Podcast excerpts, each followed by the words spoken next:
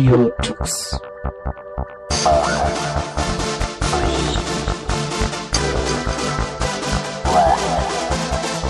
The German Linux Radio, the German Linux Radio.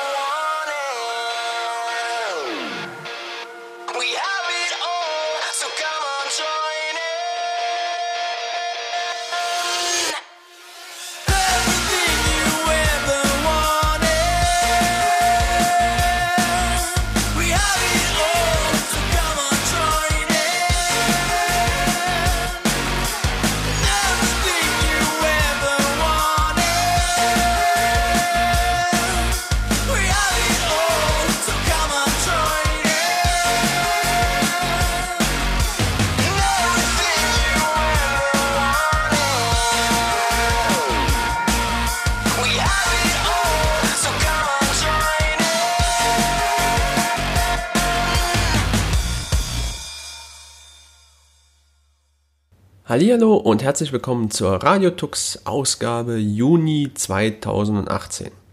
Juni 2018, lasst euch das mal auf der Zunge zergehen. Wir haben schon die erste Hälfte des Jahres geschafft und befinden uns gerade eigentlich in der besten Zeit des Jahres. Ich meine, die WM läuft, wir haben bestes Biergarten und Grillwetter.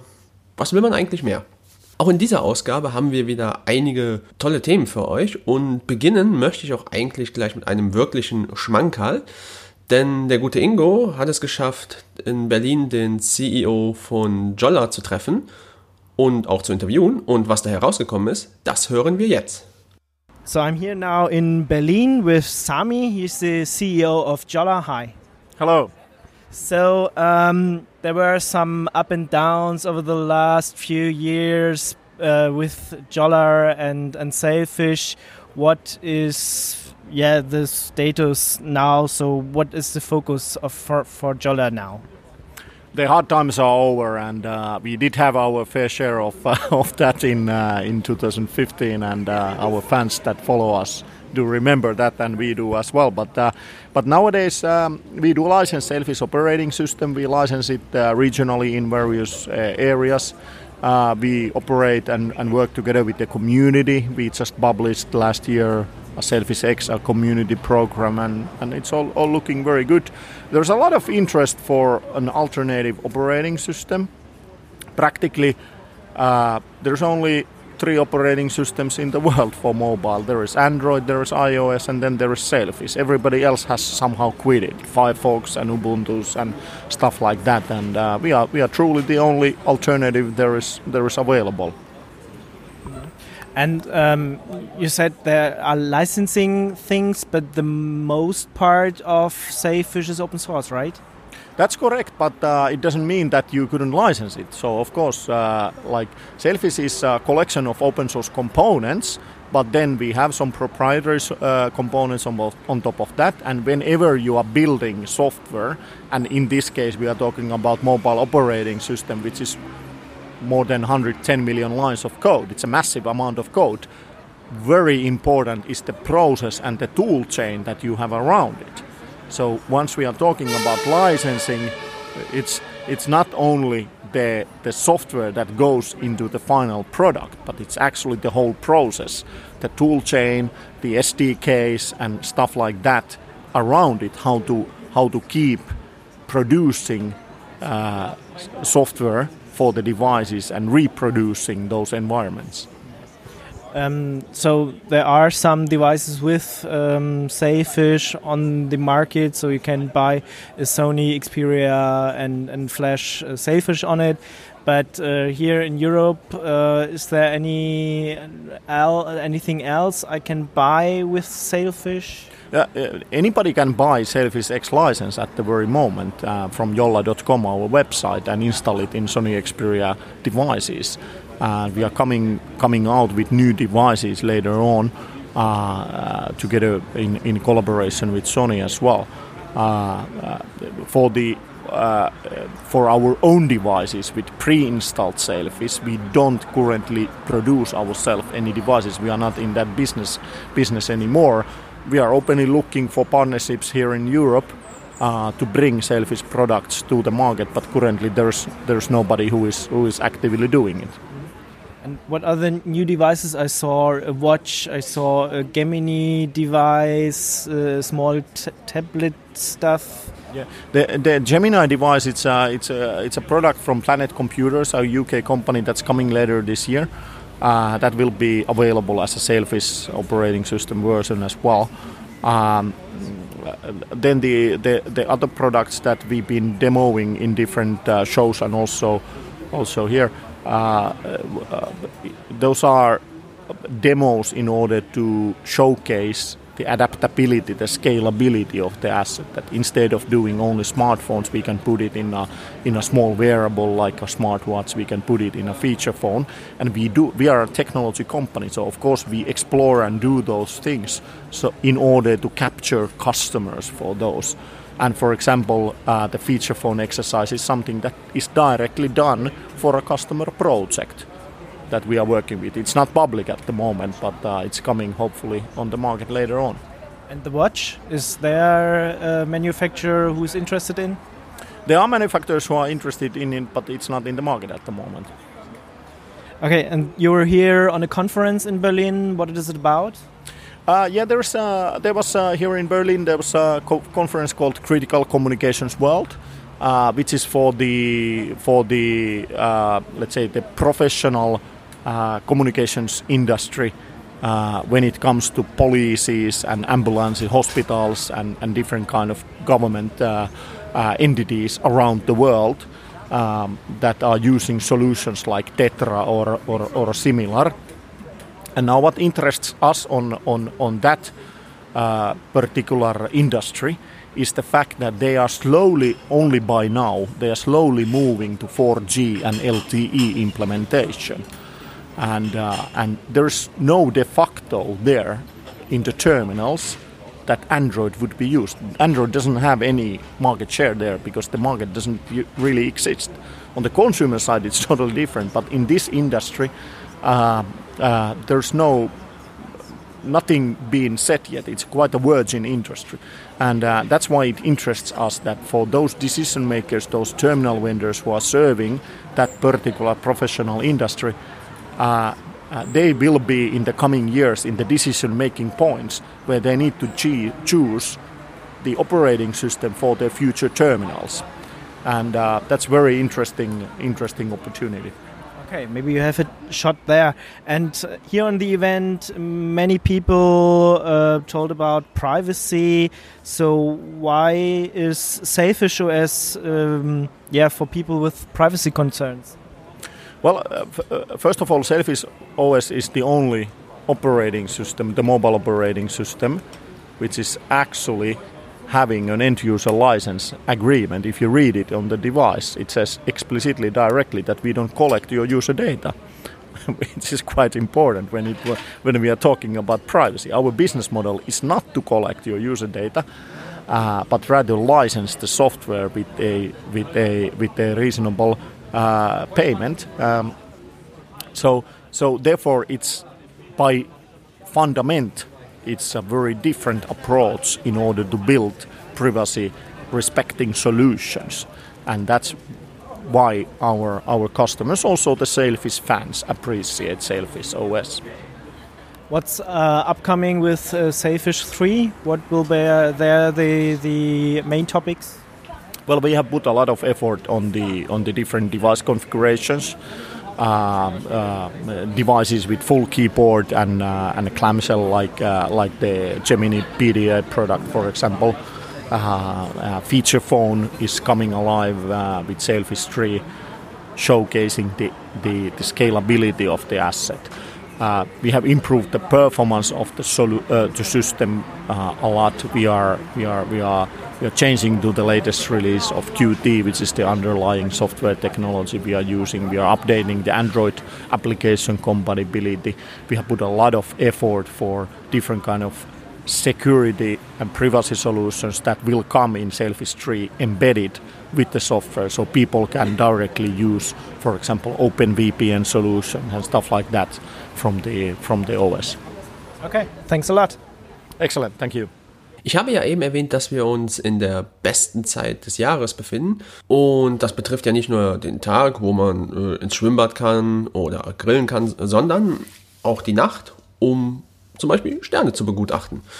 Das funktioniert aber je nach Ort und Fall mehr oder weniger suboptimal. Und damit ihr dennoch den ein oder anderen Stern genießen könnt, hat Leszek euch ein interessantes Tool rausgesucht. Nach Sternen Ausschau halten ist immer eine sehr interessante Geschichte und für den einen oder anderen vielleicht ein interessantes Hobby, jetzt gerade bei den heißen Sommernächten, wo man vielleicht nicht schlafen kann, einfach mal rauszuschauen und zu gucken, ob man nicht ein paar Sternbilder auch entdecken kann. Leider wohnen die meisten von uns in Städten, wo eben die Lichtverschmutzung so groß ist, dass wir da keine Sternbilder sehen können. Wir können froh sein, wenn wir den Mond noch erkennen können und vielleicht den einen oder anderen Stern. Wer aber trotzdem nach Sternbildern Ausschau halten können möchte, der kann das und dann auch nicht nur zu Nachtzeiten, auch am Tag machen und zwar mit der App Stellarium, die es unter anderem für Linux, ich glaube auch für Windows und für viele weitere Plattformen dann gibt.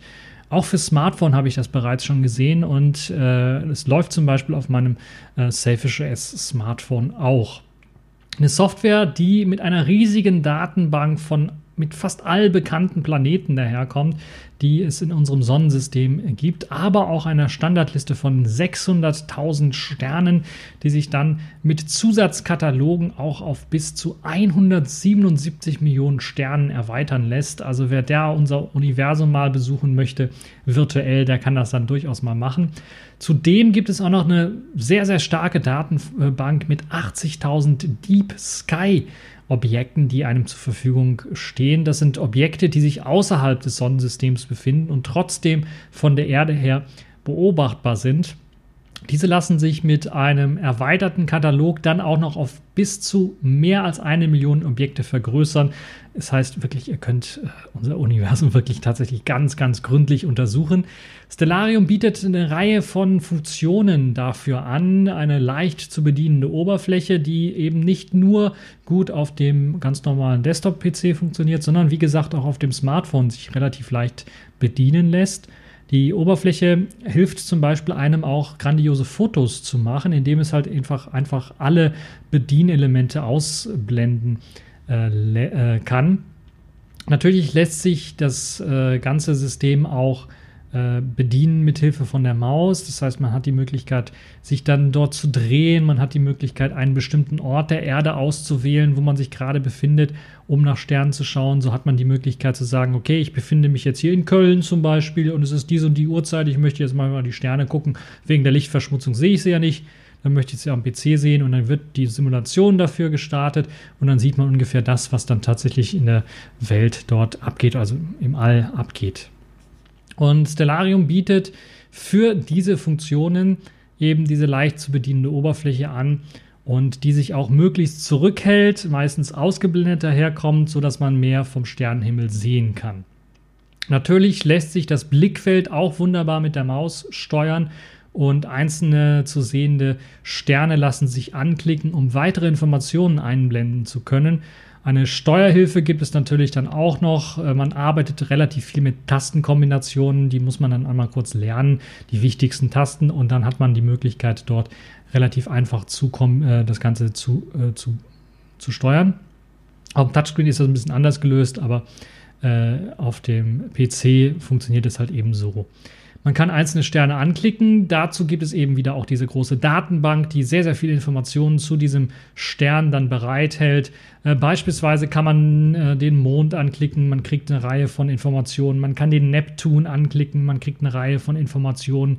Man kriegt zum Beispiel die Helligkeit äh, des, äh, des Planeten dargestellt. Man kriegt den Stundenwinkel äh, Schiefe der Elliptik zum Datum, relativ zum Datum, galaktische Länge und Breite, die mittlere Sternzeit, scheinbare Sternzeit, Entfernung von der Sonne lässt sich dort anzeigen, die Entfernung vom, von, äh, von der Erde, die, der gegenwärtige Durchmesser. Äh, viele weit, also sehr, sehr viele Informationen lassen sich dort rauslesen. Und für die Leute, die halt eben Hobbyastronomen wären, ist das sicherlich äh, eine sehr interessante Geschichte. Und äh, des Weiteren lässt sich auch mit Hilfe einer Suchfunktion nach einem bestimmten Objekt suchen. Das heißt, falls man es nicht direkt sieht, kann man zum Beispiel dann auch nach bestimmten Objekten suchen. Tastenkombination kennen wir für Suchen, Steuerung äh, und F. Da lässt sich dann ganz einfach nach einem Stern oder einem Planet, einem Objekt suchen. Oder man kann auch nach Positionen, nach Listen suchen.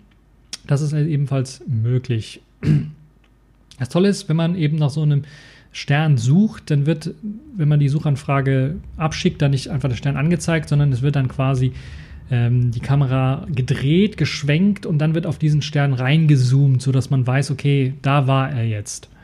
Äh, vielleicht auch später interessant, wenn man den Stern vielleicht, wenn man ein bisschen außerhalb der Stadt wohnt oder dorthin fährt, um einen Stern sich zu fotografieren oder einen Planet zu fotografieren, kann man sich das äh, dort äh, dann abgucken und kann dann gucken, wo könnte der Stern ungefähr sein, wo muss ich hinschauen mit meiner Kamera beispielsweise, um den Stern zu sehen, um eine schöne Aufnahme zu machen oder einen Planet oder sowas.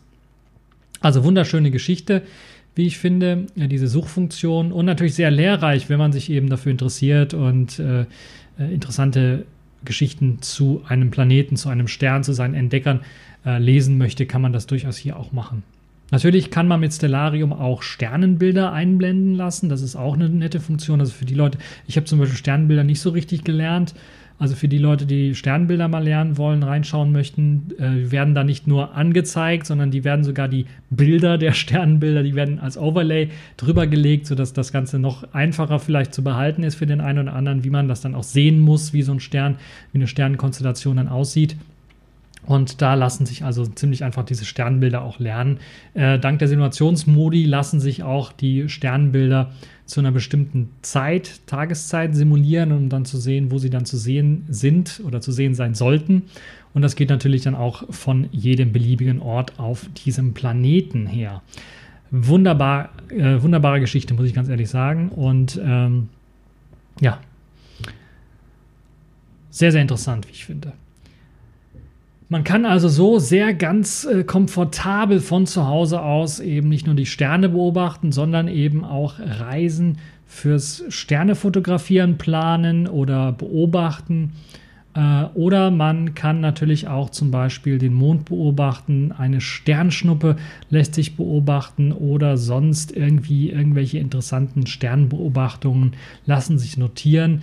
Und ähm, lassen sich dann später auch im Stellarium genau so noch einmal ähm, widerspiegeln. Das heißt, wenn ihr zum Beispiel, weil die Daten ja auch übers Internet gesammelt werden, aber äh, auch in der Datenbank abgespeichert sind, wenn ihr beispielsweise ein, eine bestimmte eine Sonnenfinsternis, eine Mondfinsternis, irgendwas, so etwas sehen möchtet, dann habt ihr die Möglichkeit, es ins Stellarium zu simulieren und immer wieder zu sehen. Oder eine Sternschnuppe oder ein Planet oder äh, ein Meteorit fliegt am Mond vorbei oder sowas und ihr wollt das irgendwie beobachten. Ihr könnt das simulieren erst einmal, wie es sein sollte in Stellarium und später könnt ihr dann natürlich eure Kamera, euer Zoom-Objektiv so einstellen und wenn es dann losgeht, dann wisst ihr ungefähr, wie der Verlauf ist, wo ihr drauf äh, fokussieren müsst, wo ihr drauf schauen müsst, damit das Ganze funktioniert. Und natürlich könnt ihr das im Nachhinein auch immer wieder äh, einblenden und euch anzeigen lassen. Also es ist eine sehr interessante Geschichte, wie ich finde.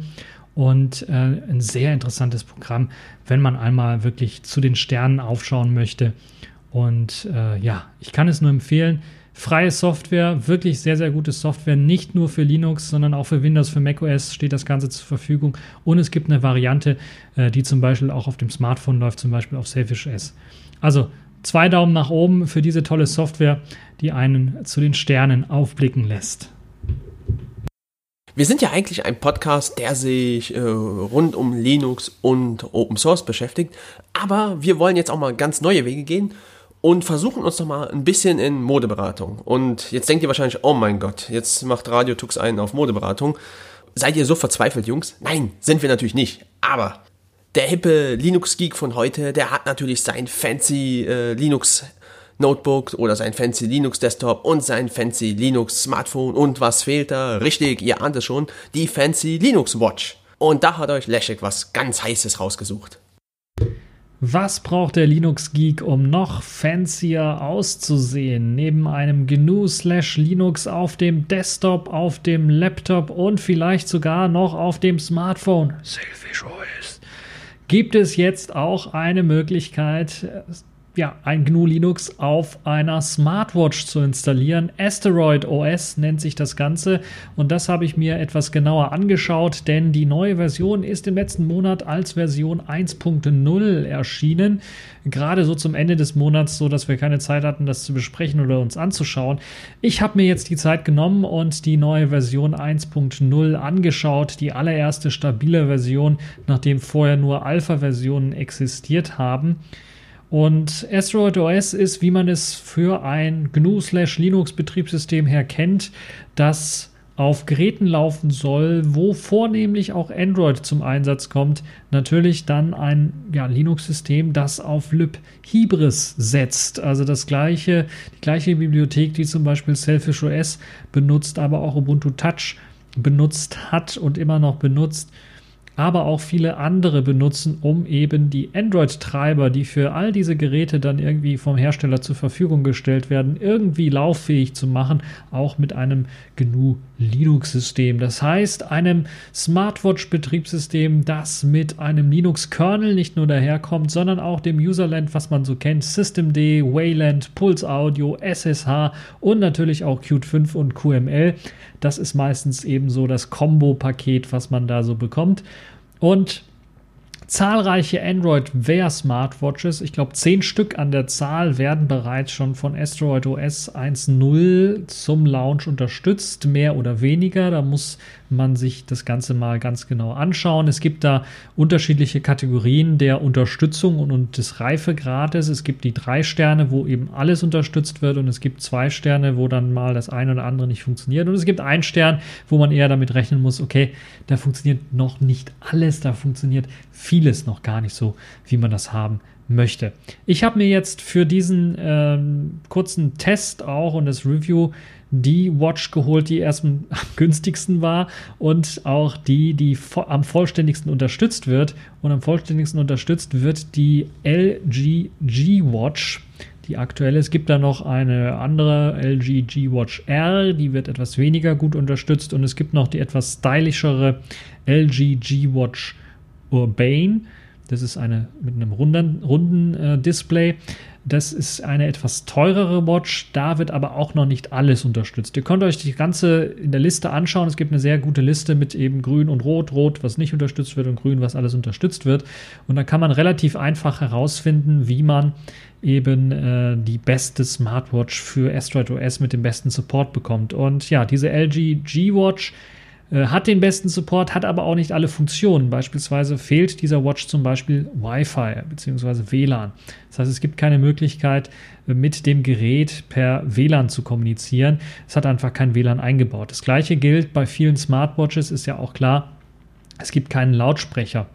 Nicht bei allen, aber bei vielen gibt es keinen Lautsprecher, sodass irgendwie ein, ein äh, Benachrichtigungssound oder Ton dabei nicht irgendwie erfolgen kann, sondern man dann halt eben darauf angewiesen ist, dass es einen Vibrationsalarm gibt, der einen dann informiert. Und wenn dann zum Beispiel die Smartwatch, da gibt es einige, äh, eben das nicht unterstützen, also haptisches Feedback nicht unterstützen, dann würde ich mir mal vielleicht zweimal überlegen, ob ich äh, diese Watch dann tatsächlich hole oder doch eher eine hole, die zumindest dieses haptische Feedback hat, um mir überhaupt irgendein Feedback zu geben, wenn ich einen Alarm habe oder wenn ich irgendwie was anderes habe. Ähm, kann natürlich auch Watches geben, wo äh, es eben dann diesen Sound-Output gibt, also die Möglichkeit, Töne abzuspielen, wo dann das haptische Feedback nicht funktioniert. Das würde dann ebenfalls, glaube ich, bei dem einen oder anderen funktionieren. Also man muss sich unbedingt anschauen, erst einmal, wenn man Asteroid 1.0 ausprobieren möchte, was für Watches, Smartwatches denn unterstützt werden. Ich glaube, zehn sind es an der, an der Zahl. Es gibt noch zahlreiche weitere, die gelistet werden als mehr oder weniger unterstützt, aber ich würde erst einmal bei denen bleiben, die dann auf der Webseite selber zu finden sind. Was macht die ganze Smartwatch jetzt so interessant? Nun, eine Smartwatch an sich, ich bin ja nicht so der Smartwatch-Typ, deshalb äh, macht mich das nicht so interessant, aber als Fashion-Gadget ist das sicherlich schon interessant und außerdem, wenn da Linux draufläuft, ein GNU slash Linux und kein Android, dann bin ich doch sowieso schon immer dabei. Und außerdem, wenn da auch noch Qt 5 und QML draufläuft, dann macht mich das, das doch das Ganze doch richtig heiß drauf, das mal auszuprobieren und das habe ich auch gemacht und bin relativ schnell und zügig dann ähm, darauf gekommen, das zu installieren. Das Installieren ist erstaunlicherweise ziemlich einfach. Es funktioniert im Grunde genommen wie eben eine Custom ROM auf Android installieren oder zum Beispiel Selfish X auf dem, auf dem Xperia X zu installieren. Man muss erst einmal den Bootloader äh, entsperren. Natürlich macht das Booten äh, selber keinen Spaß, weil man muss erstmal ein Android reinbooten und das installiert dann irgendwelche Updates erst einmal. Man muss es erstmal mit dem Telefon pairen, damit überhaupt Updates installiert werden können. Und da diese Geräte meistens auch keinen An- und Ausschaltknopf haben, muss man es tatsächlich erst einmal auf äh, das, das, Ladegerät packen, damit halt eben äh, genügend Strom da ist, aber auch damit das Teil weiß, dass es jetzt angeschaltet werden soll. Und ja, ich musste also erst einmal durch die Installationsphase von einem Update von Android Wear gehen, bevor das Gerät halt wirklich hochgefahren ist in Android Wear und dann konnte ich unter Android Wear unter den Einstellungen dort den Developer-Modus freischalten. Als ich den freigeschaltet habe, konnte ich ADB aktivieren und mit Hilfe von ADB gab es dann die Möglichkeit, ganz einfach in Fastboot reinzubooten. Also ihr hört schon, wenn ihr mal ein Android-ROM geflasht habt oder ein Android-Gerät äh, damit rumgespielt habt, dann es hört sich alles gleich an. Es ist im Grunde genommen das Gleiche was da abläuft. Also ihr ladet, äh, landet in Fastboot, könnt dort dann den Bootloader entsperren. Das geht glücklicherweise ohne spezielle Codes oder sowas, wie noch beim Xperia X äh, zum Beispiel. ähm, oder anderen Smartphones, kann man da einfach den Bootloader entsperren und dann hat man ja freien Zugriff und kann einfach äh, ja, sagen, okay, per Fastboot, ich möchte da jetzt äh, was Neues drauf flashen, lädt sich dann von Android OS ähm, die Webseite, von der Webseite lädt man sich die zwei Dateien, die man braucht. Einmal das Image selber, was das Betriebssystem beinhaltet, und dann noch eine Fastboot-Option, äh, was eben den Bootloader beinhaltet. Man flasht das einfach gegeben der Anleitung auf das Gerät. Das dauert eventuell hier und da ein bisschen was. Äh, ich glaube, USB 2.0 ist hier so der Standard bei den meisten Smartwatches. Und wenn dann so eine ja, etwas größere Datei da übertragen werden muss, ich glaube 400 oder 500 Megabyte groß war sie, dann dauert es halt noch ein bisschen was. Ähm, nachdem man das gemacht hat, startet, das, äh, startet die Watch quasi neu. Falls sie in einem Bootloop drin steckt, wie sie bei mir drin gesteckt hat, gibt es äh, die Möglichkeit, entweder sehr lange zu warten, also es bootet dann immer ständig neu und ich glaube nach 20 Mal oder sowas merkt es selber, dass was nicht stimmt und dann landet es wieder in dem Fast Boot Recovery. Es gibt aber auch, zumindest bei meiner Watch, einen ganz kleinen, kleinen Knopf, den man drücken kann und dort ist tatsächlich, äh, das ist ein Reset-Knopf. Also da muss man aber schon eine Pinzette für nehmen. Ähm, oder ein sehr, sehr, sehr, sehr, sehr, sehr spitzes, äh, dünnes Bleistiftchen, um halt tatsächlich den Knopf zu treffen. Und äh, dann hat man halt eben die Möglichkeit, ähm, dann hat man eben die Möglichkeit, das Gerät auch manuell zu resetten. Wer das also möchte, kann das durchaus machen. Ähm, ich habe ein zweites Mal flashen müssen, weil wahrscheinlich beim ersten Mal das Image irgendwie falsch runtergeladen worden ist. Äh, beim zweiten Mal geflasht, das Image, dann hat es funktioniert und ist hochgefahren. Es gibt, glaube ich, leider keine, keine Hash-Sum oder sowas, die man checken kann, um herauszufinden, ob dann tatsächlich das Image komplett ist.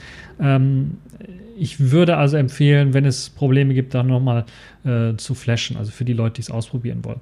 Äh, ansonsten der Flash-Vorgang ging äh, relativ gut. Äh, ich schätze mal, so wie beim Android-Smartphone, etwa maximal eine halbe Stunde, je nachdem, wie man runterlädt und so.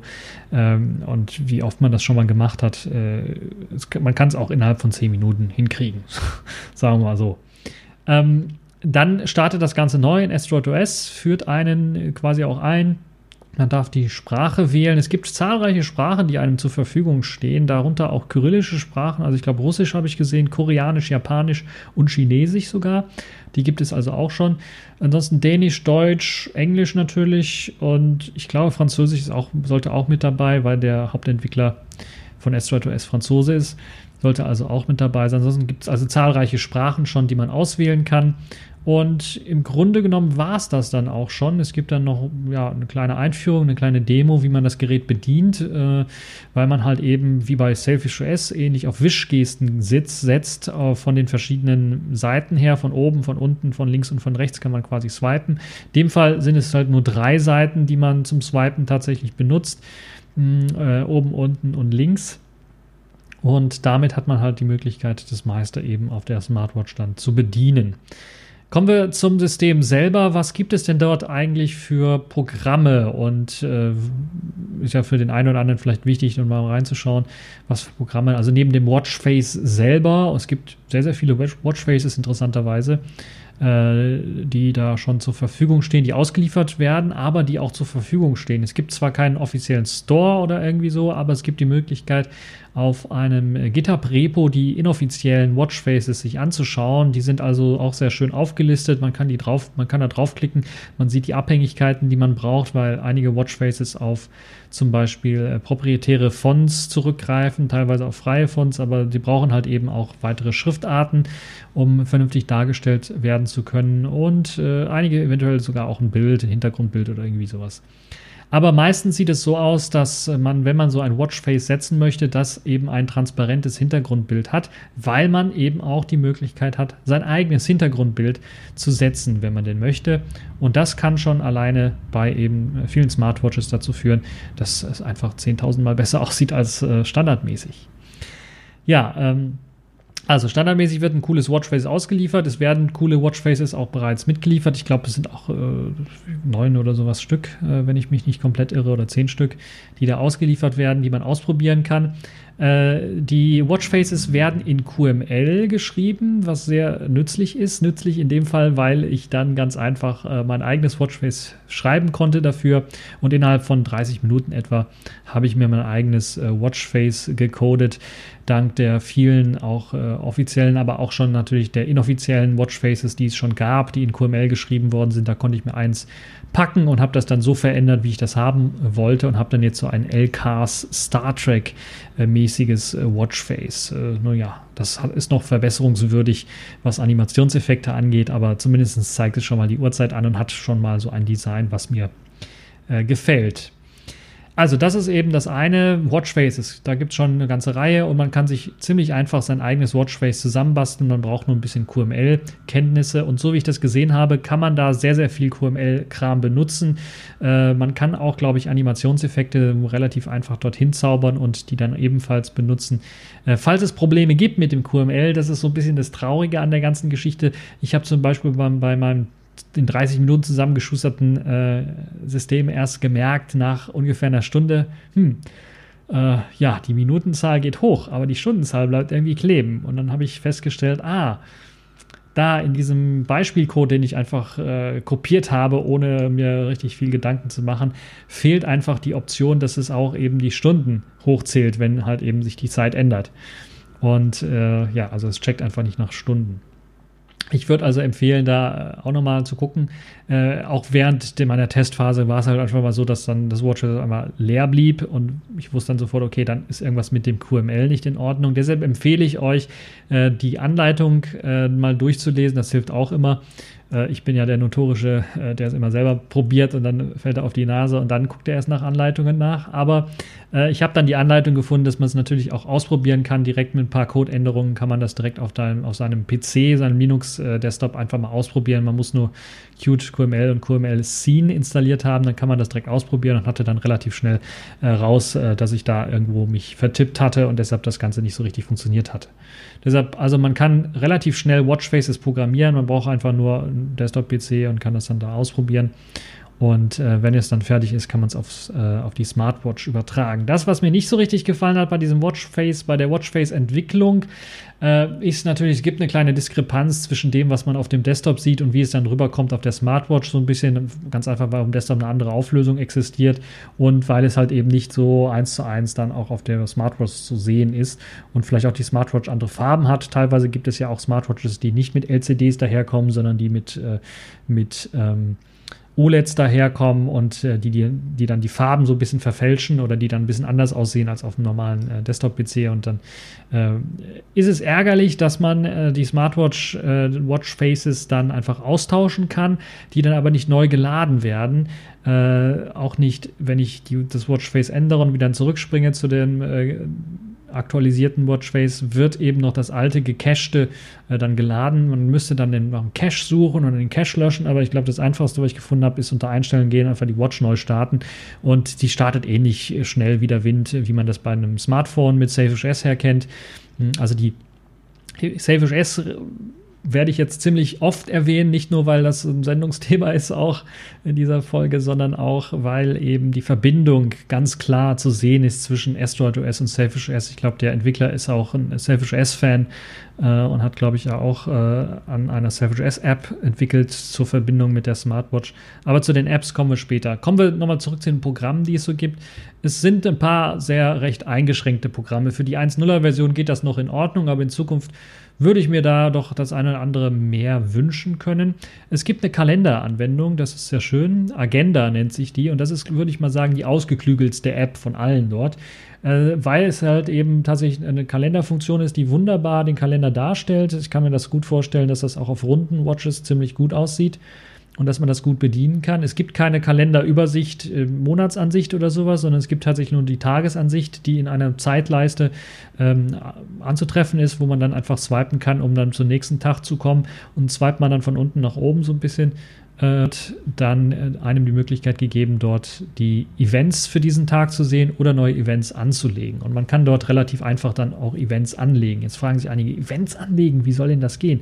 Wird dann so eine kleine Popels äh, Tastatur eingeblendet? Nein, das wird nicht gemacht, weil ja die meisten Smartwatches ja ein Zoll oder kleiner oder größer, ein bisschen was größere Displays haben, aber alles so klein ist, dass man da nicht wirklich richtig vernünftig drauf tippen kann, äh, hat man eine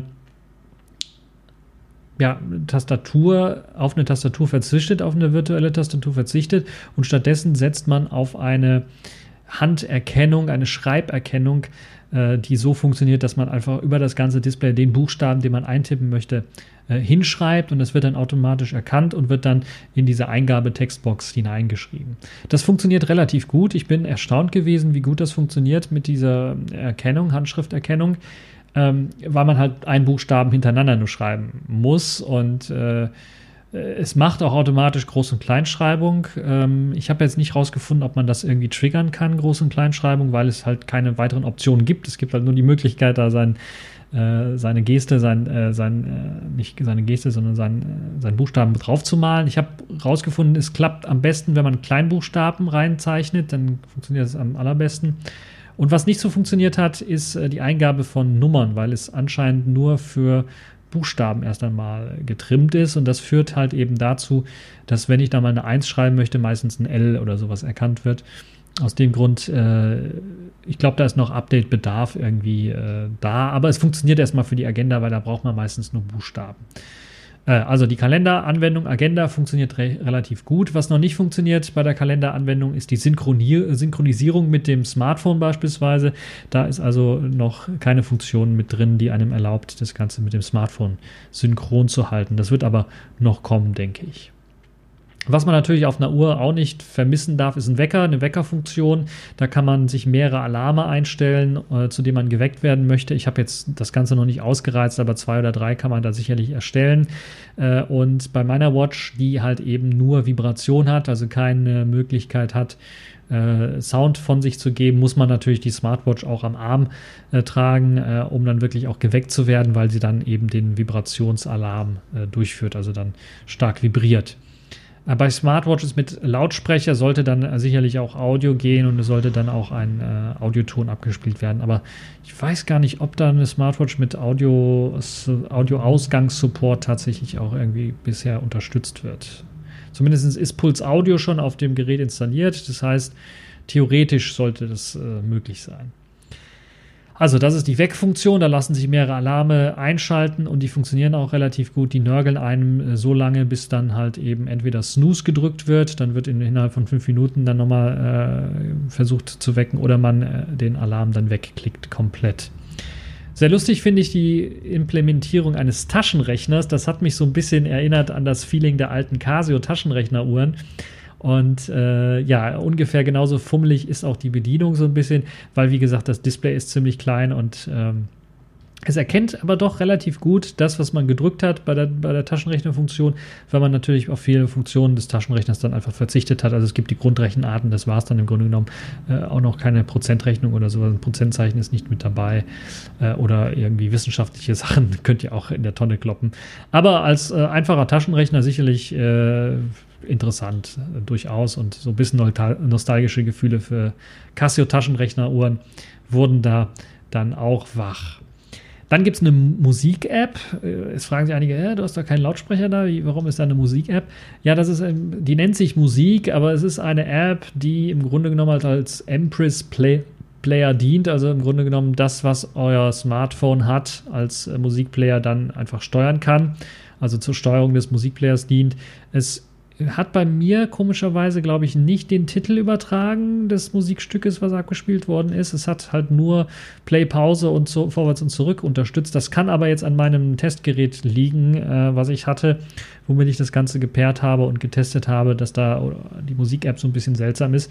Ähm, ich müsste es nochmal an, an, an einem anderen Funks äh, ausprobieren, aber es hat funktioniert. Also die Möglichkeit äh, Play, Pause und vorwärts und zurück, das ging äh, ohne äh, großartigen Probleme. Das ist also die Musik-App, die einfach zur Steuerung des, der Musik genutzt wird.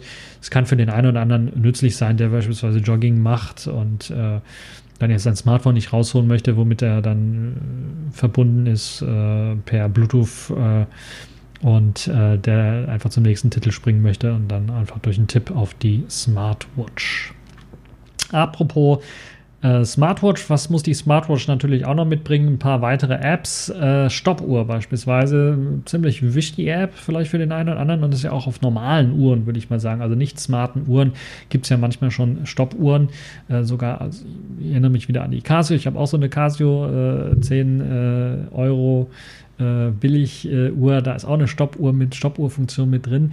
Die ist aber irgendwie ein bisschen was, ja, mh, mm, von der Funktional, Funktionalität ein bisschen was äh, besser als jetzt hier diese einfache Stoppuhr, die jetzt äh, in äh, Asteroid OS drin steckt, weil die kann tatsächlich nur Stoppuhr spielen. Also man kann starten, man kann stoppen, man also starten, man kann pausieren, man kann weiter fortsetzen oder man kann wieder von Null anfangen. Was nicht funktioniert, ist so eine Lab-Funktion, also eine, äh, wenn eine, eine Runde zu Ende ist, beispielsweise dann die Rundenzeit sich zu speichern und dann für die nächste Runde und so. Das ist, äh, oder ich habe es nicht gesehen, aber ich habe es jedenfalls jetzt in dieser Stoppuhr-Version nicht finden können. Und es hat zum Beispiel meine Casio 10 Euro Uhr hat das zum Beispiel.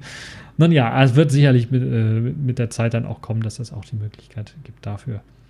Also Stoppuhr ist mit dabei. Es gibt auch einen Timer, also wenn man sich mal ein Ei kochen möchte und das äh, oder einen Tee machen möchte und ganz genau das dosieren möchte per Timer, geht das äh, wunderbar. Da gibt es also auch eine Timer-Funktion. Ein bisschen seltsam fand ich bei diesen Apps Stoppuhr und Timer, dass die äh, wirklich im Vordergrund laufen müssen. Also man kann die Apps von der Seite, wenn man von links von der Seite wischt, kann man sie wegwischen. Dann laufen aber so wie ich das gesehen habe, nicht alle Apps dann auch wirklich im Hintergrund weiter. Es gibt keine Multitasking-Ansicht, die äh, man in den Alpha-Versionen noch gesehen hat, ähm, zumindest auf meiner Watch nicht. Und so läuft immer nur eine App im Vordergrund. Und diese Timer Watch läuft halt eben nur, wenn ich äh, sie im Vordergrund habe. Wenn ich sie nach hinten wischen möchte, wird mir gesagt, okay, dann wird der Timer jetzt geschlossen. Und das ist vielleicht nicht so das Gelbe vom Ei, wo wir gerade bei Eiern waren. Ja, dann äh, sehr schön, es gibt noch eine Wetter-App, das ist vielleicht auch sehr nützlich für den einen oder anderen. Da kann man sich die Vier-Tages-Vorschau, also man kriegt erst einmal fünf Daten allgemein, erstmal heutiger Tag und dann vier Tages-Vorschau, also morgen, übermorgen und so weiter und so fort, äh, lassen sich dort anzeigen, lässt sich auch durchwischen. Da sieht man eben die Tageshöchsttemperatur, die Tagesniedrigstemperatur und wie das Wetter so ist, also ob es regnet, ob sonnig ist oder ob bewölkt. Das wird auch mit kleinen äh, Icons angezeigt. Das ist recht fein gemacht. Da natürlich die meisten Smartwatches nicht über WLAN verfügen, laden sich die Daten äh, beim Synchronisieren mit dem Smartphone äh, herunter. Deshalb sollte man doch relativ regelmäßig synchronisieren. Ansonsten wird eben bei einer Viertagesvorschau äh, der vierte Tag wird ein bisschen was unsicher, was das angeht. Und natürlich sieht es auch so aus, dass dann natürlich, nachdem dieser Tag äh, beendet ist und wir beispielsweise, wenn ich zwei Tage nicht synchronisieren würde, würde ich halt eben äh, die weiteren Vorschauen nicht erhalten. Ähm, Synchronisierung, wie gesagt, läuft dann mit dem Smartphone ab. Apropos Synchronisierung, das funktioniert über eigene, eine eigene App natürlich.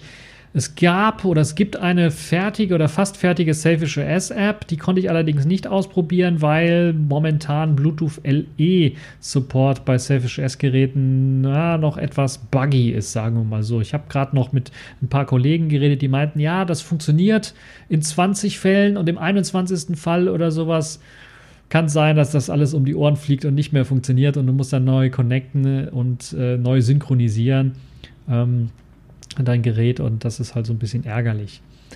Schauen wir mal, hoffen wir mal, dass das Ganze stabiler wird, sodass die App dann auch offiziell released wird. Also offiziell gab es die App jetzt nicht, äh, auch nicht bei Open Repos habe ich sie auch nicht gefunden. Deshalb habe ich mir da das Ganze auch noch nicht ausprobiert. Werde ich vielleicht noch machen, mit Selfish S das Ganze ans Laufen zu bringen, weil wenn ich schon ein GNU-Linux-Betriebssystem auf meinem Smartphone habe, möchte ich natürlich auch, dass das wunderbar mit meiner Smartwatch, die ebenfalls äh, so ein Betriebssystem hat, funktioniert. Ansonsten hatte ich jetzt eine Android-App ausprobiert. Es gab eine Android-App oder es gibt eine Android-App, die man sich runterladen kann, die recht rudimentär ist, aber die auch recht gut klappt. Äh, was dort äh, funktioniert, ist, dass man den Standort für die Wetterdaten auf einer Karte auswählen kann. Was ist ja auch sehr, sehr wichtig.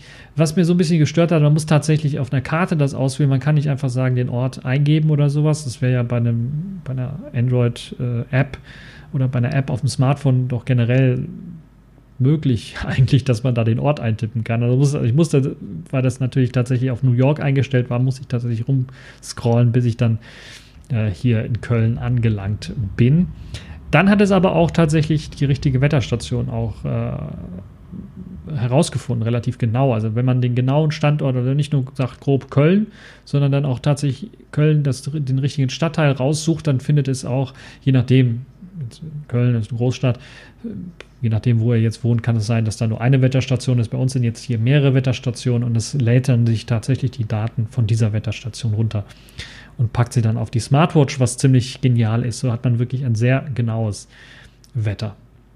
Ja, was gibt es sonst noch für Funktionen in dieser Android-App? Ähm, Screenshots lassen sich von der Uhr erstellen und auf Smartphone direkt übertragen. Also da gibt es einen Button, heißt Screenshot machen. Wenn man das macht, dann wird automatisch ein Screenshot von der Uhr, vom Display gemacht und es wird dann auf das Smartphone übertragen. Das ist eine nützliche Funktion, wenn man beispielsweise den anderen zeigen möchte, was man für ein geiles Watchface programmiert hat.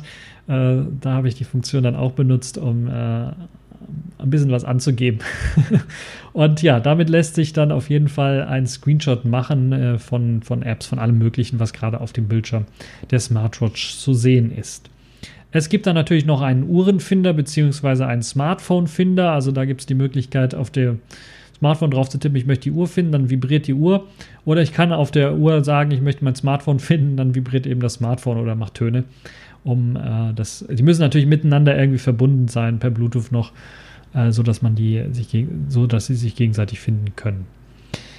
Ja, außerdem lassen sich Mitteilungen natürlich, das ist für den einen oder anderen auch eine Hauptfunktion von Smartwatches, ähm, dann auch auf die Uhr übertragen. Das heißt, Grunde genommen werden alle Mitteilungen direkt auf die Uhr übertragen, die bei Android ankommen. Das ist eine schöne, schöne Funktion. Und man kann die äh, Mitteilung, wenn man sie gelesen hat, äh, auch als gelesen markieren, beziehungsweise aus diesem äh, Speicher, der da äh, drin ist, äh, der Uhr dann entfernen, dann sind sie halt eben weg. Ähm, was nicht funktioniert, ist das Antworten auf äh, Benachrichtigungen. Also wenn da einer eine WhatsApp geschrieben hat oder wenn er einer eine SMS geschrieben hat oder eine Signal-Benachrichtigung geschrieben hat, sieht man halt nur, von wem die Benachrichtigung kam, also den Titel und dann ein bisschen was anfangen äh, von dem, was geschrieben worden ist. man kann aber nicht irgendwie antworten schnell irgendwie oder so.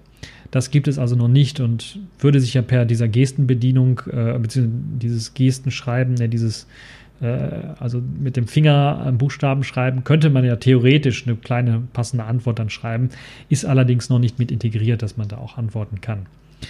Ähm, aber Mitteilungen übertragen, das funktioniert schon mal gut und das ist äh, vielleicht, wenn äh, E-Mails ankommen oder sowas, ist das vielleicht gut, um rauszufiltern, soll ich jetzt mein Handy rausholen aus, dem, aus der Hosentasche oder nicht. Äh, zudem gibt es natürlich auch eine automatische Zeitsynchronisierung des Smartphones mit, dem, äh, mit der Smartwatch. Das sorgt halt eben dafür, weil eben das Smartphone meistens mit dem Internet auf der einen oder anderen Form verbunden ist und dann automatisch auch den Zeitabgleich macht, sodass sie ziemlich nah an der Atomzeituhr quasi ist, würde ich mal sagen, also eine realen Zeituhr ist, macht es natürlich Sinn auch, dass die Smartwatch dann synchronisiert wird und äh, immer quasi aktuell ist, sodass ihr die richtige Uhrzeit habt, wenn ihr auf eure Uhr schaut. Im äh, Grunde genommen war es das dann auch schon mit den ganzen Apps, die es so gibt und auch mit dieser Synchronisierungs-App. Viel mehr kann man da auch nicht mitmachen derzeit. Es gibt also auch keine Möglichkeit, irgendwie Dateien hoch oder runter zu laden, auf, auf diese Art zumindest per App. Ähm, nun ja, es gibt noch eine App, die ich nicht besprochen habe, das ist die Einstellungs-App der Uhr selber. Ähm, dort hat man natürlich die Möglichkeit, die Uhrzeit und das Datum nochmal manuell einzustellen, falls man das nicht äh, synchronisieren möchte oder kann oder so. Und es gibt natürlich auch noch äh, zahlreiche Sprachen, die man auswählen kann. Die kann man auch im Nachhinein wechseln, wenn man denn möchte. Es gibt einen Helligkeitsregler für das Display, was ziemlich interessant ist. Ich habe bei mir das auf 1% gestellt und das ist immer noch äh, für den Heimgebrauch auf jeden Fall gut. Ähm, kommt natürlich auch darauf an, was für ein Watchface ihr eingestellt habt, was für eine Farbe das verwendet an, äh, und was für einen Hintergrund ihr habt. Äh, wenn ihr einen großen Kontrast benutzt, dann ist das natürlich auch bei 1% ziemlich gut lesbar. Wenn ihr draußen in der Sonne liegt oder sowas, kann es sein, dass ihr vielleicht dann die Helligkeit hochdrehen äh, müsst. Da gibt es einen netten Shortcut, wenn man nämlich von oben runter swipe auf dem Watchface, dann werden einem äh, drei Shortcuts angezeigt. Also neben dem vierten, was eben das Sperren des Bildschirms ist, also das Ausschalten des Bildschirms ist, werden einem drei Optionen gegeben. Und einer dieser Optionen ist die Helligkeit. Wenn man draufklickt, wird die Helligkeit geboostet, also quasi für den für den Draußenbetrieb äh, wird das Ganze eingestellt. Dann gibt es noch Bluetooth und den Vibrationsalarm selber. Also Bluetooth lässt sich an- und ausschalten und der Vibrationsmotor lässt sich an- und ausschalten. Darunter wird einem dann auch noch der aktuelle Akkuverbrauch angezeigt, beziehungsweise die Restladung äh, angezeigt. Das ist also dieses Menü, was man da bekommt. Und äh, damit kann man dann relativ einfach äh, auch, im, äh, wenn man nach draußen geht, äh, das Display ablesen. Das funktioniert jetzt bei meiner Watch. Äh, Habe ich es noch nicht so richtig testen können, weil gerade jetzt hier die Sonne noch nicht so stark war, sondern es eher bewölkt ist und so ein bisschen nach Regen aussieht. Äh, aber äh, die Tests, die ich gemacht habe mit starkem, starker Lichteinstrahlung, weil ihr wisst, diese ganzen Displays von den Smartwatches spiegeln ja auch ziemlich stark, da hat es doch ziemlich gut funktioniert. Ähm, dann gibt es natürlich in den Einstellungen noch die Möglichkeit, das Hintergrundbild zu wechseln. Da sind zahlreiche Hintergrundbilder schon drauf. Das sind meistens JPEGs, die dort drauf sind und man kann sich eigene JPEGs dort einfach hochladen. Dazu komme ich dann gleich noch, wie man äh, Sachen hochladen kann. Na, eigentlich schon jetzt beim nächsten Mal, äh, beim, beim, zum, beim nächsten Punkt im Grunde genommen, nämlich äh, wie man Sachen hochladen kann. Da gibt es nämlich einen Punkt USB-Einstellungen auch noch. Dort kann man nämlich zum Beispiel auswählen, ob man äh, USB auf MTP zur Datenübertragung einstellen möchte, dann kann man zum Beispiel Watchfaces sich hochladen. Oder ob man den ADB-Modus nutzen möchte, dann kann man per ADB äh, Sachen hochladen zum Beispiel. Oder ob man den Entwicklermodus eingeschaltet haben möchte. Ich glaube, der Entwicklermodus ist standardmäßig eingeschaltet und das heißt nichts anderes, dass ihr Zugriff per SSH habt. Und das ist natürlich, das da freut man sich doch. Ich freue mich jedes Mal, wenn ich auf mein Selfish S äh, mit SSH zugreifen kann, Daten hochladen kann und so weiter und so fort. Und das geht jetzt hier bei der Smartwatch auch. Per SSH kann ich nicht nur auf die, aufs Terminal, sondern ich kann auch per SFTP Daten hochladen. Und da der Standardbenutzer äh, und auch der Root, also man hat standardmäßig Root auf dem äh, auf der Smartwatch äh, kein Passwort haben, lässt sich da auch ziemlich einfach ein Watchface austauschen bzw. hochladen und das gleiche gilt dann auch für die Hintergrundbilder, die sich dann einfach dort auf das Gerät hochladen lassen. Natürlich kann man auch Daten drauf speichern. Ich habe jetzt in meinem Fall, ich glaube, etwa 200 Megabyte von den 4 Gigabyte, die das äh, Gerät allgemein intern hat, habe ich etwa frei. Also da ein paar Dokumente könnte ich da hochladen, ein paar Bilder kann ich hochladen. Dann war es das eigentlich auch schon. Äh, ist jetzt aber auch nicht so gedacht als USB-Stick-Ersatz, wo man dann gigabyteweise irgendwelche Daten hochlädt. Aber zur Not, wenn man mal was austauschen kann und keinen USB-Stick hat und man hat seine Ladeschale dabei und sein Ladekabel, kann man das natürlich auch auf seine Smartwatch laden. Ja, ähm, Root habe ich bereits erwähnt, ist schon freigeschaltet. Man kann also da auf alles zugreifen, alles bearbeiten und sich das System anschauen und mit ein bisschen Bash, Shell, Magic arbeiten. Dort gibt es einige Tools, die da schon vorinstalliert sind. Eine äh, simple Eingabe von Buchstaben habe ich ja bereits erwähnt, die mittels Schrifterkennung dann durchgeführt wird. Die steht natürlich dann auch anderen Anwendungen zur Verfügung und die kann man dann sicherlich auch eigenen Anwendungen dann hinzufügen, wenn man dann möchte. Ähm, wer selber entwickeln möchte, wo wir gerade bei eigenen Anwendungen sind, der kann natürlich auch Kurmail-Anwendungen ganz einfach entwickeln und direkt auf das Gerät bringen und dort ausführen. Es gibt eine Anleitung, die einem zeigt, wie das Ganze geht und äh, die einem auch hilft, den bisherigen Code von vorhandenen Apps dann als Vorlage zum Beispiel zu benutzen, sowie dann auch noch einen Emulator, wo man das Ganze in einer KVM oder QEMU-Image dann äh, einfach hochladen kann und testen kann, bevor man das auf die Watch packt. Und AsteroidOS bringt ein eigenes QML. Kontrollelemente, Framework mit sich. Das heißt, man sollte sich vielleicht schon mal die vorhandenen Apps dafür anschauen, um dann eben die Möglichkeit zu haben, zum Beispiel auch auf diese Schrifterkennung äh, dann zugreifen zu können, wenn man Eingabefelder haben möchte in seiner App. Ähm, die App kann in C natürlich dann geschrieben werden. Man kann aber auch mit QML Scene ganz einfach ähm, eine nur QML und JavaScript-Anwendung programmieren und die dann auf, dem, auf der Smartwatch laufen lassen. Das sollte auch ohne großartige Probleme funktionieren. Und äh, ja, kann man selber ausprobieren. Es ist quasi einem Tür und Tor geöffnet, da selber mal sich dran auszuprobieren. Entweder im kreativen äh, Milieu, würde ich mal sagen, ein bisschen QML-Kenntnisse müsste man haben. Das ist ja JavaScript im Grunde genommen. Und dann kann man sich seine eigene Watchface zusammenbasteln. Und wenn man es halt äh, noch, was, noch was fancier haben möchte, seine eigene App äh, für die Smartwatch haben möchte, die man unbedingt braucht, beispielsweise eine Kompass-App habe ich schon gesehen von einem Drittanbieter weil eben auf meiner Smartwatch eben auch die Sensoren funktionieren. Das heißt, ich kann da auch einen Kompass drauf laufen lassen, kann ich mir das einfach drauf kopieren und das dann ausführen. Das funktioniert dann. Ja, was kann man noch sagen? Apropos Programme und nachinstallieren. Es gibt natürlich per SSH die Möglichkeit, auf die Shell zu gehen und dort Programme auszuführen. Es gibt einen Paketmanager, der standardmäßig installiert daherkommt, der für das Updaten des Systems auch zuständig ist. Also wenn jetzt Android Version 1.1 erscheint oder 2.0 oder sowas erscheint und ihr wollt updaten, könnt ihr natürlich neu flashen. Falls ihr aber zum Beispiel Kalendereinträge schon erstellt habt und sowas und das alles nicht verlieren wollt, könnt ihr es natürlich erst entweder sichern und dann später wieder zurückspielen. Aber ihr könnt natürlich auch den integrierten Paketmanager benutzen, der nennt sich OPKG. Ist ein bekannter Paketmanager, ist glaube ich ein Fork von DPKG, also dem Debian Paketmanager was so ein bisschen mehr auf Embedded-Geräte und auf weniger äh, Leistung und etwas weniger Speicherplatz äh, ausgelegt ist und daher sind eben diese Pakete dort auch OPKG-Pakete, die dann äh, einfacher, äh, etwas leichter daherkommen und dann äh, ziemlich einfach installiert werden kann. Also OPKG Update macht ein Update äh, der Paketliste und OPKG Upgrade installiert dann die mh, Pakete, die neuer sind. In meinem Fall habe ich das getestet, war nichts. Jetzt fragen sich natürlich einige, wie kann ich denn, wenn das, wenn die Smartwatch kein WLAN hat, wie kann ich denn da Updates dann fahren? Wie hast du das gemacht? Das wird auch beschrieben. Es gibt die Möglichkeit ja per USB, sich per SSH mit dem Gerät zu verbinden und dann hat man die Möglichkeit, äh, das äh, SSH-Tunnel zu machen, also einen Tunnel für das ähm, Netzwerkgerät zu machen, zum Beispiel ein WLAN von einem Laptop oder ein Ethernet von einem, also eine LAN-Schnittstelle von einem PC einfach weiterleiten und dann hat man die Möglichkeit, per USB geht das dann halt und SSH geht das dann halt ins Internet und kann sich dort die Updates besorgen. In meinem Fall war kein Update, äh, steht kein Update zur Verfügung. Na gut, wir haben jetzt erst Juni, äh, habe ich auch nicht erwartet, dass jetzt so schnell schon ein Update äh, zur Verfügung steht. Aber ich werde es ausprobieren und werde, wenn äh, es was Neues zu berichten gibt, natürlich darüber dann auch berichten, wie das mit den Updates für Asteroid OS aussieht. Was geplant ist, was ich gehört habe, ist die Synchronisierungsfunktion des Kalenders soll funktionieren.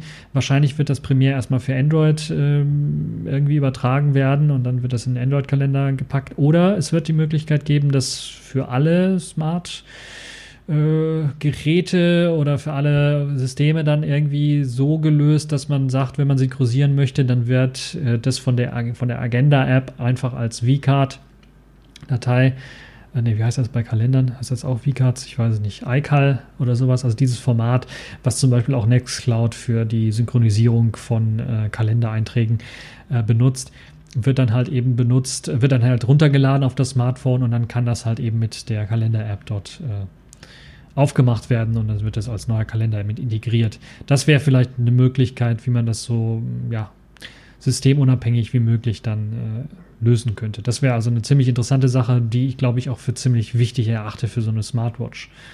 Ansonsten, was natürlich ziemlich schön wäre, Smartwatches, die meisten haben ein Mikrofon mit eingebaut, deshalb ist auch Puls Audio, was da drauf läuft, um Mikrofonsachen dann äh, zu empfangen. Ich hoffe, der CIA oder der NSA hört jetzt nicht ab, was ich hier bespreche, wobei das sowieso im Internet landet, ähm, weil die Smartwatch gerade neben mir liegt.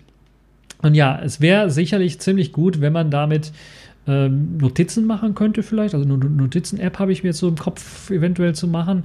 Äh, nicht nur eine Notizen-App, wo man dann wirklich draufzeichnen kann mit dem Daumen, sondern wo man tatsächlich das, was man gerade spricht, so als Notiz, als kleine Fleck- oder Wave-Datei oder MP3-Datei oder was auch immer, dann abspeichern könnte. Das wäre, oder OGG-Datei, wäre sicherlich eine tolle Geschichte. Ähm, muss ich mal schauen, ob das geht. Ich weiß es gar nicht.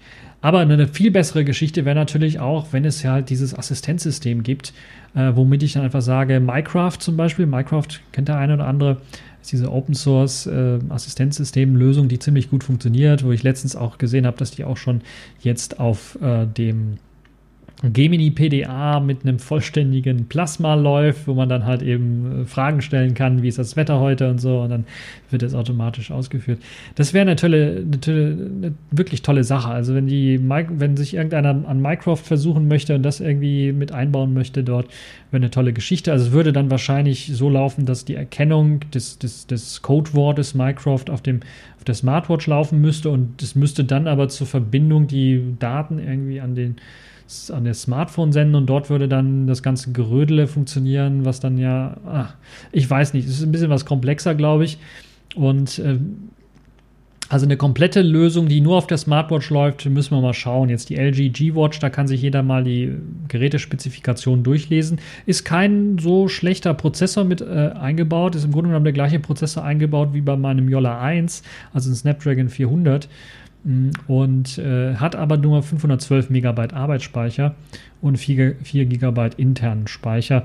Das heißt, ein bisschen etwas schlechter ist es dann doch schon und äh, es könnte ein bisschen was überfordert sein, wenn man da jetzt so einfach mal ein komplettes Spracherkennungssystem draufwerfen würde. Aber was äh, ist jetzt so das Fazit von Asteroid OS. Also insgesamt ist das für die erste Version schon mal nicht schlecht. Die Smartwatch ist mir nicht abgestürzt, sie hat wunderbar funktioniert und die Akkulaufzeit ist äh, relativ ordentlich. Also ich glaube, mit Android hat die Watch, naja, da muss man dazu sagen, die Watch läuft bei Android auch ständig. Das heißt, es gibt dieses Always-On-Display. Das ist jetzt bei äh, der Asteroid Asteroid OS Version noch nicht so. Da ist das so, dass die Watch sich nach einer kurzen Zeit, ein paar Sekunden, äh, dimmt bzw. ausschaltet komplett. Und erst wenn ich dann lange auf das Display gedrückt halte, wird mir dann halt eben nochmal mein Watchface angezeigt. Also, das ist vielleicht ein Nachteil für den einen oder anderen, der einfach nur auf die Uhr schauen möchte. Äh, und die Bewegung zum Beispiel, äh, die Bewegungserkennung, ich glaube, da sind Sensoren für die Bewegung drin, müssten drin sein, wenn dann, also Gyroskop oder sowas drin ist, müsste es die Möglichkeit geben, auch herauszufinden, wenn ich meinen Arm drehe, dass die, der Bildschirm sich automatisch einschaltet. Das ist eine Option, die noch leider fehlt. Das wäre vielleicht so eine Traumoption. Dann wäre das Ganze schon eine ganze Ecke nützlicher. Ansonsten muss ich jetzt hier drauf tippen, wenn ich gerade keine Hand frei halt habe, muss, halt muss die Nase halt herhalten irgendwie. Das sieht halt, äh, glaube ich, ich, also wenn ich draußen damit rumlaufe, werde ich das wahrscheinlich nicht machen. Das sehe zu merkwürdig aus. Aber ähm, Ansonsten ist das äh, die Akkulaufzeit ziemlich gut. Also ein Tag sollte ja mit Android durchhalten und hier habe ich jetzt schon, äh, ich glaube, jetzt den äh, dritten Tag laufen und äh, na gut, ich hatte sie zwischenzeitlich auch noch mal zum Testen natürlich dann auch an diese Ladestation und weil der Akku hier in der Watch speziell, ich glaube 400 mAh hat oder sowas, lädt das auch ziemlich schnell wieder auf. Ähm, bin jetzt bei 85 Prozent. Also sagen wir mal, es wäre jetzt bei 40 Prozent oder sowas nach drei Tagen und das ist schon ziemlich gut. Äh, Langzeittest werde ich natürlich auch machen. Wenn ich jetzt komplett andere Werte bekomme, werde ich das natürlich auch korrigieren. Aber ihr könnt schon damit rechnen, zwei Tage wird die Watch äh, mindestens durchhalten. Je nachdem, ob ihr auch Bluetooth ständig verbunden habt. Bluetooth Low Energy sollte ja ziemlich wenig Strom verbrauchen, verbraucht aber immer noch ein bisschen was mehr, als wenn ihr Bluetooth komplett ausschalten würdet. Und natürlich, wie oft ihr je nachdem auf die Uhr schaut. Wenn ihr alle paar Minuten auf die Uhr schaut, ist natürlich, äh, weil ihr Notifications oder so bekommt, ist natürlich die Uhr schneller leer, als wenn es halt nur einmal in der Stunde oder sowas ist. Ja, hauseigene Apps von S.OS sind noch etwas beschränkt. Da würde ich mir wünschen, dass man das da noch irgendwie ein bisschen was besser hinkriegt. Ich weiß nicht, wie es aussieht. Äh, der Musikplayer beispielsweise, der spielt ja nur die Musik auf der Smart, äh, auf dem Smartphone ab. Also es ist nur ein, ist kein richtiger. Äh, und es gibt ja ein bisschen was Speicherplatz frei. Es wäre vielleicht eine Möglichkeit, dass man da die Bluetooth-Funktion so erweitert, dass die Bluetooth-Funktion nicht nur mit dem Smartphone gekoppelt funktioniert, sondern dass man beispielsweise die Watch mit einer mit einem Bluetooth-Lautsprecher koppeln könnte und dann eventuell die zwei, drei Songs oder den einen Podcast, den man hören möchte, äh, dann auf seine Smartwatch überträgt und dann einfach die Möglichkeit hat, dem Musikplayer einfach zu sagen, okay, play und dann spielt er das über die Bluetooth-Kopfhörer ab. Ist sicherlich machbar, sollte möglich sein von der Technik her. Und man müsste da ein bisschen was erweitern. Hauseigene Apps, wie gesagt, sind ein bisschen beschränkt. Äh, die äh, Uhr, äh, die Watchfaces Gedöns ist am meisten ausgebaut, funktioniert ziemlich gut und dank QML-Funktion auch äh, ziemlich einfach erweiterbar. Die Stoppuhr gefällt mir nicht so ganz, da müsste man noch ein bisschen was an, dran verbessern. Am Taschenrechner, ja, da kann man nicht viel verbessern. Wecker funktioniert auch relativ gut.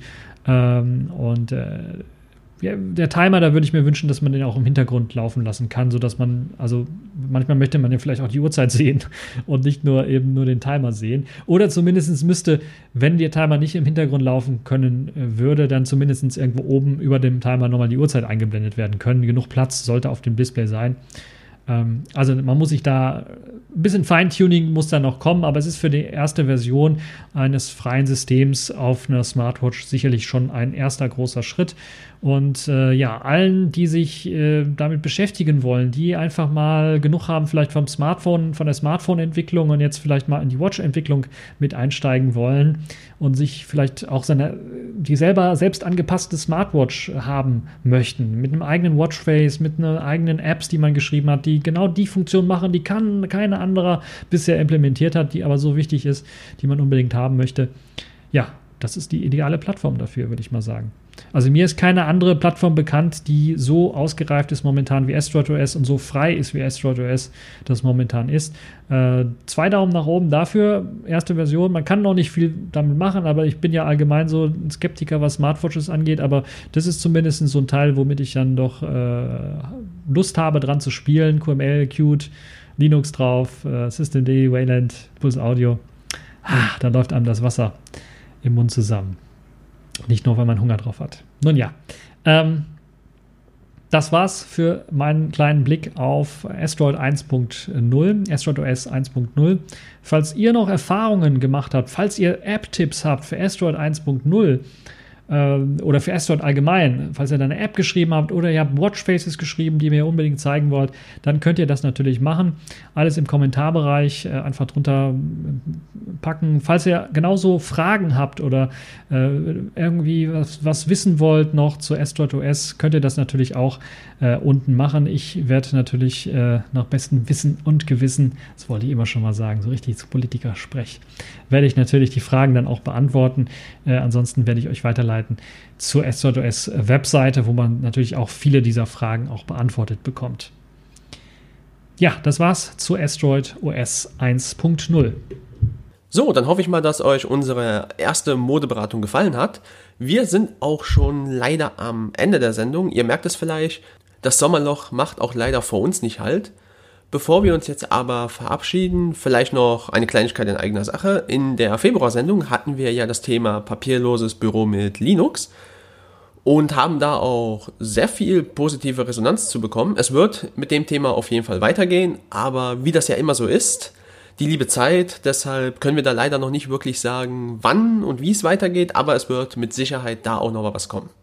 Die Musik, die ihr in dieser Sendung gehört habt, das war zu Beginn Come On, Join In von Anydoll und zum Abschluss gibt es jetzt Warhead von Zircon. Natürlich, wie immer, freie Musik von Jamendo, die ihr herunterladen könnt und sollt. Wir wünschen euch viel Spaß, genießt die Sommertage, macht's gut!